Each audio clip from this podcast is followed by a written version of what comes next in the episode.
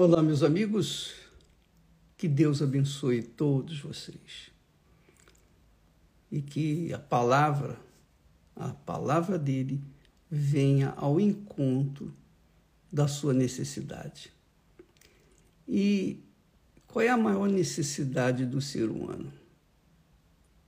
Há muitos vão de dizer dinheiro. E o dinheiro? O que, que faz o dinheiro?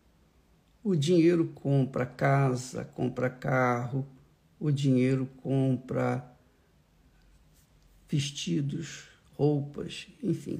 O dinheiro compra o que o mundo oferece. O dinheiro pode comprar qualquer coisa que o mundo oferece.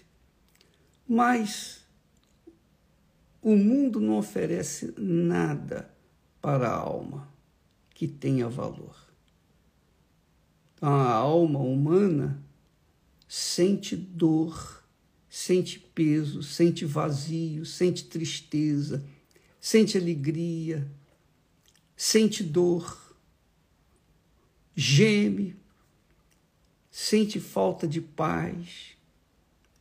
E tudo isso que a alma almeja, tudo aquilo que a alma almeja, é paz, sossego, tranquilidade. É ou não é? O que, que, que significa? O que, que, que, que vale ter todo o ouro do mundo e não estar em paz consigo mesmo e, sobretudo, com Deus?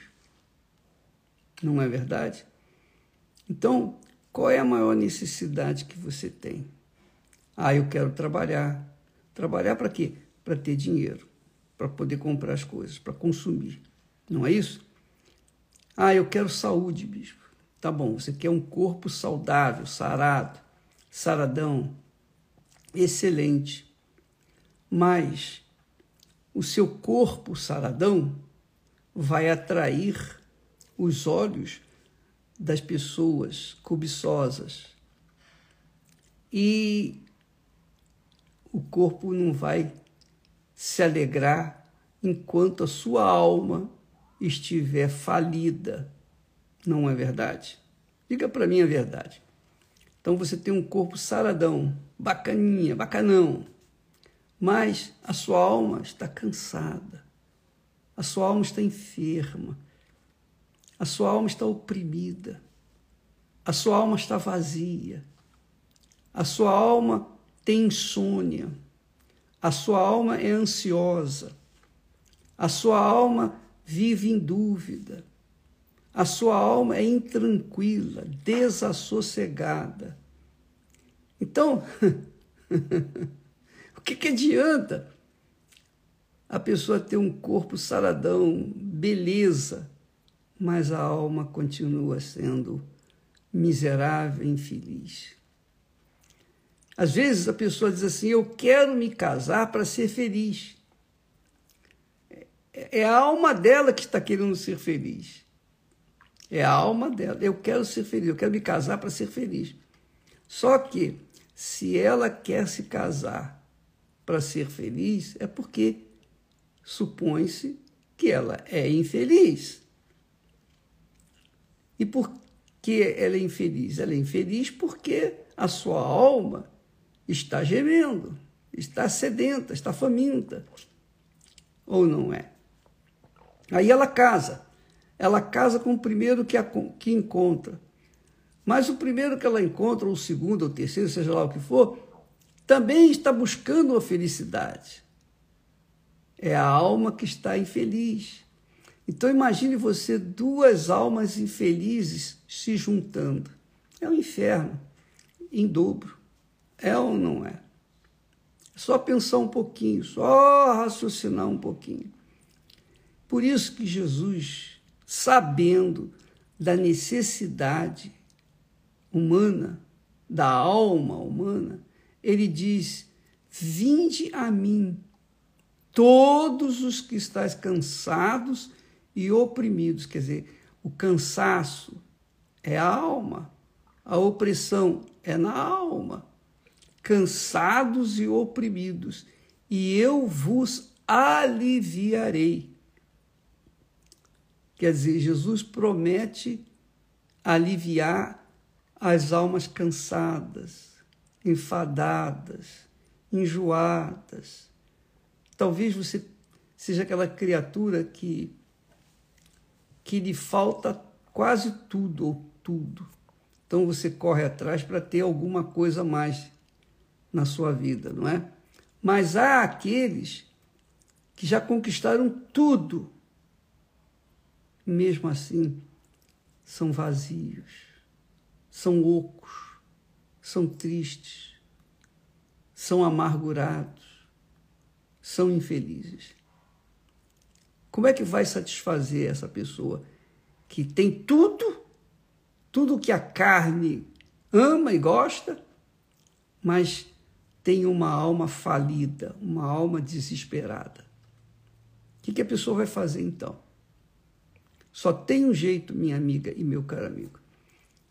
Cada um tem que usar a sua inteligência, a sua sabedoria, a sua razão, o seu espírito, para dar uma direção ao seu próprio coração, que está aflito, ferido, cansado, que é a alma, né? O coração é alma. Então, colocando esse coração no altar de Deus. Está aqui, meu Senhor. É um coração magoado, amargurado, triste, abatido, cheio de dúvidas, de ansiedade.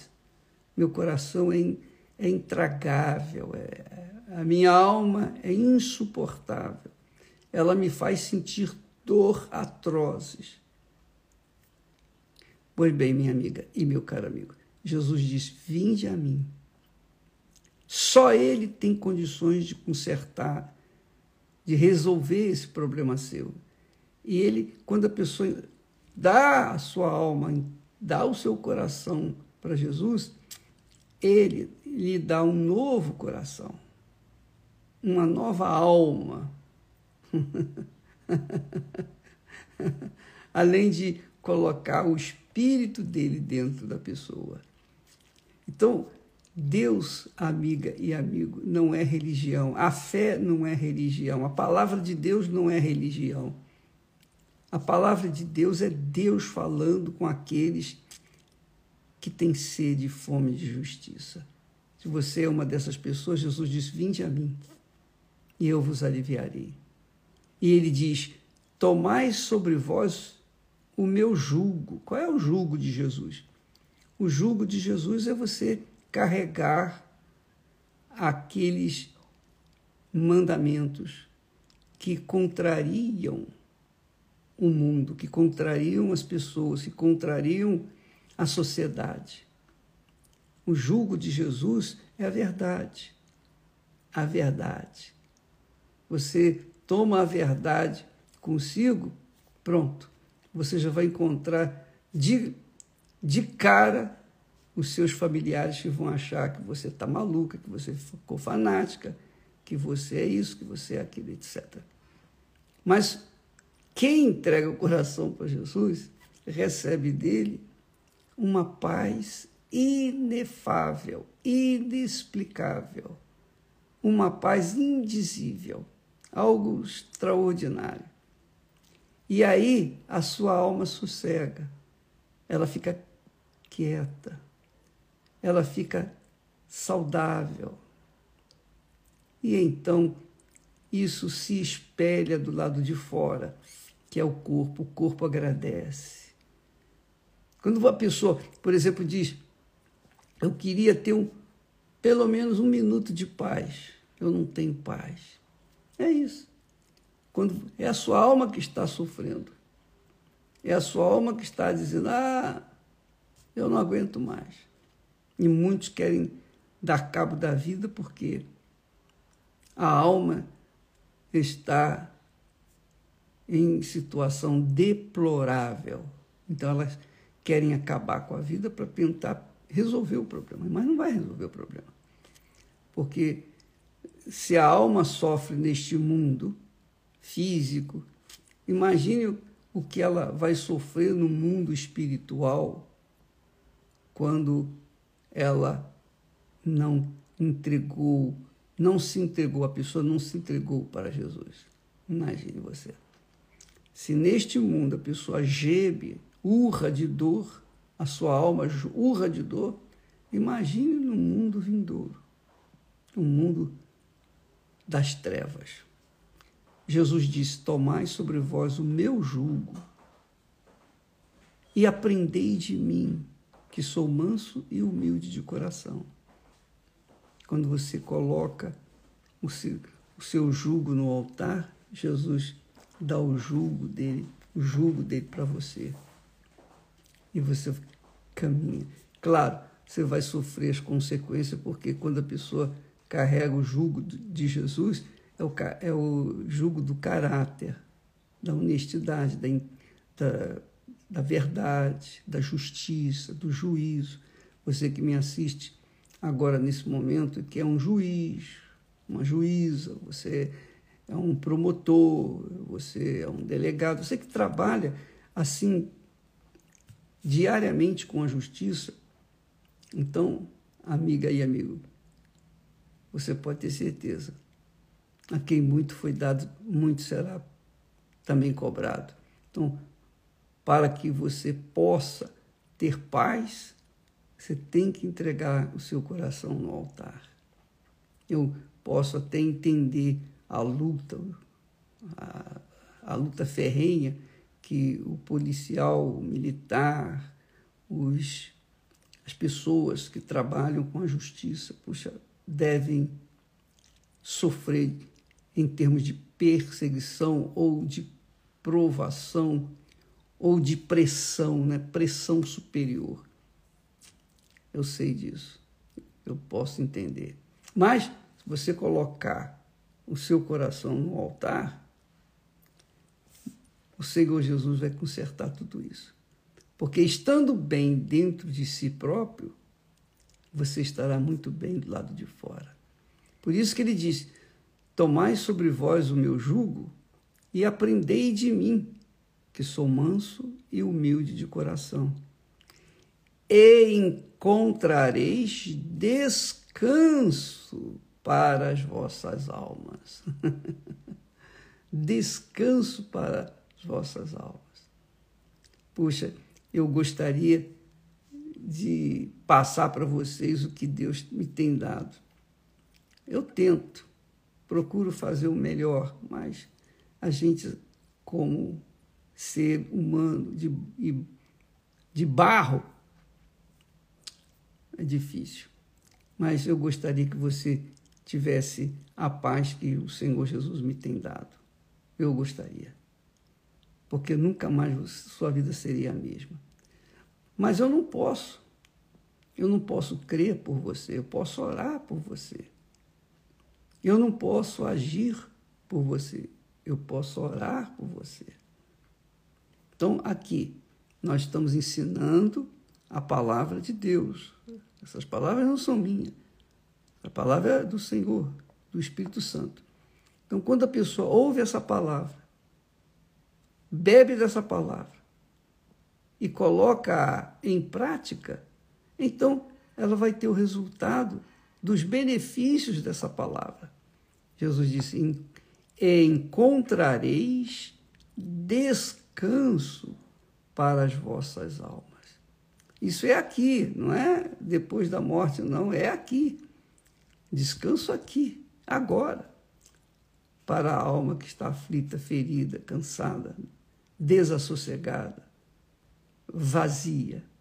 Você que me assiste nesse momento, amiga e amigo e deseja isso, hoje mesmo, em todas as igrejas universal do Reino de Deus, nós teremos a noite da alma. Vá a uma igreja universal, vá, vá. Não importa se não é no templo de Salomão, o templo bonito, o templo confortável. Pode ser uma, uma igreja pequenina, simplesinha, mas se ali tiver um homem de Deus, eu creio que vai estar esperando por você, você vai encontrar descanso para a sua alma, porque o homem de Deus vai passar espírito para você, tá bom? Que Deus abençoe a todos Em nome do Senhor Jesus e até amanhã. Amém.